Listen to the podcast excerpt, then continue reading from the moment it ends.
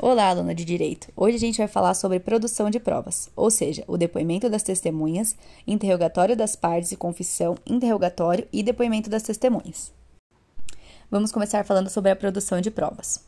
A produção de provas no processo arbitral é diferente daquela produção de provas realizada nos processos judiciais, mesmo que muitas vezes elas sejam tratadas de forma idêntica pois, pela própria essência da arbitragem, as partes compromissadas deverão obedecer o procedimento da Câmara Arbitral escolhida, ou, quando não houver previsão expressa, o procedimento que o árbitro ou o tribunal arbitral entender conveniente para o esclarecimento da controvérsia. No processo arbitral, não existe uma ordem para a produção das provas, devendo a ocorrer de acordo com a conveniência do árbitro. Deste modo, o árbitro é livre na escolha quanto às provas que entender conveniente para diminuir o conflito que envolve as partes. Isso significa que, na regência da fase instrutória, o árbitro poderá indeferir pedidos das partes, quanto à produção de provas não úteis à sua formação de convicção quanto ao litígio. No procedimento arbitral, não existe previsão legal que se verse sobre a distribuição do ônus da prova. Isso significa dizer que quem tiver interesse pelo esclarecimento do fato deve produzir ou requerer a produção da prova que entender conveniente. A parte que solicitou a produção de determinada prova arcará com os ônus iniciais para sua confecção. Ou seja, fará os adiantamentos necessários para custear tal prova. Entretanto, poderão as partes estabelecer de modo diverso. Os princípios do devido processo legal, contraditório, ampla defesa e igualdade das partes são importantes na formação da essência da prova. Devem permear sempre em todas as fases do processo arbitral, e não apenas na fase de instrução de demanda.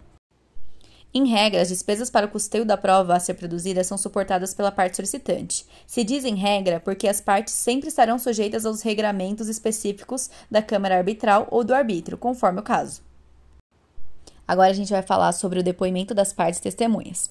Trata-se do procedimento de oitava das partes, costumando ser desprovido das formalidades conhecidas no processo judicial, podendo o advogado direcionar perguntas diretamente para as partes sem antes consultarem o árbitro, o que não significa dizer que, posteriormente, o árbitro não vai poder interferir ou coibir dessa forma os eventuais excessos. É um processo altamente proveitoso na medida que o árbitro poderá interrogá-las pessoalmente, conhecendo dessa forma contornos que escapam muitas vezes em documentos escritos. O depoimento das partes das testemunhas será tomado em local, dia e hora previamente comunicados por escrito, e reduzido a termo, assinado pelo depoente ou ao seu rogo pelos seus árbitros. Demonstra-se eficiente que o registro dos depoimentos das partes seja realizado por uma gravação eletrônica, evitando dessa forma a repetição de provas ou mesmo uma eventual arguição de nulidade dessas. Ocorrendo a ausência justificada da parte, o árbitro simplesmente levará em conta o comportamento da parte faltosa. O árbitro, revestido da jurisdição de juiz de fato e de direito, possui poderes instrutórios semelhantes aos de conferido ao juiz de direito, podendo requisitar documentos e informações diretamente aos órgãos públicos, determinar a oitava de testemunhas não roladas pelas partes, determinar vistorias e exames, e utilizando-se inclusive da cooperação do Poder Judiciário, e ainda aplicar regras típicas do common law colhendo depoimentos técnicos ou determinar que as partes forneçam todos os documentos que entender necessários para, para o esclarecimento das controvérsias, ainda que preservado pelo sigilo. Já falando sobre o interrogatório, ele pode ser determinado com a expedição de correspondência eletrônica, na forma de uma convenção de arbitragem, para o endereço declinado pelas partes em qualquer etapa do procedimento arbitral. E falando sobre o nosso último tópico de confissão, ela não significa proveniência do pedido, onde na verdade nada mais é do que um simples ingresso de fato, devendo ser ressaltado que a ausência da parte intimada não significa confissão ficta ou presumida.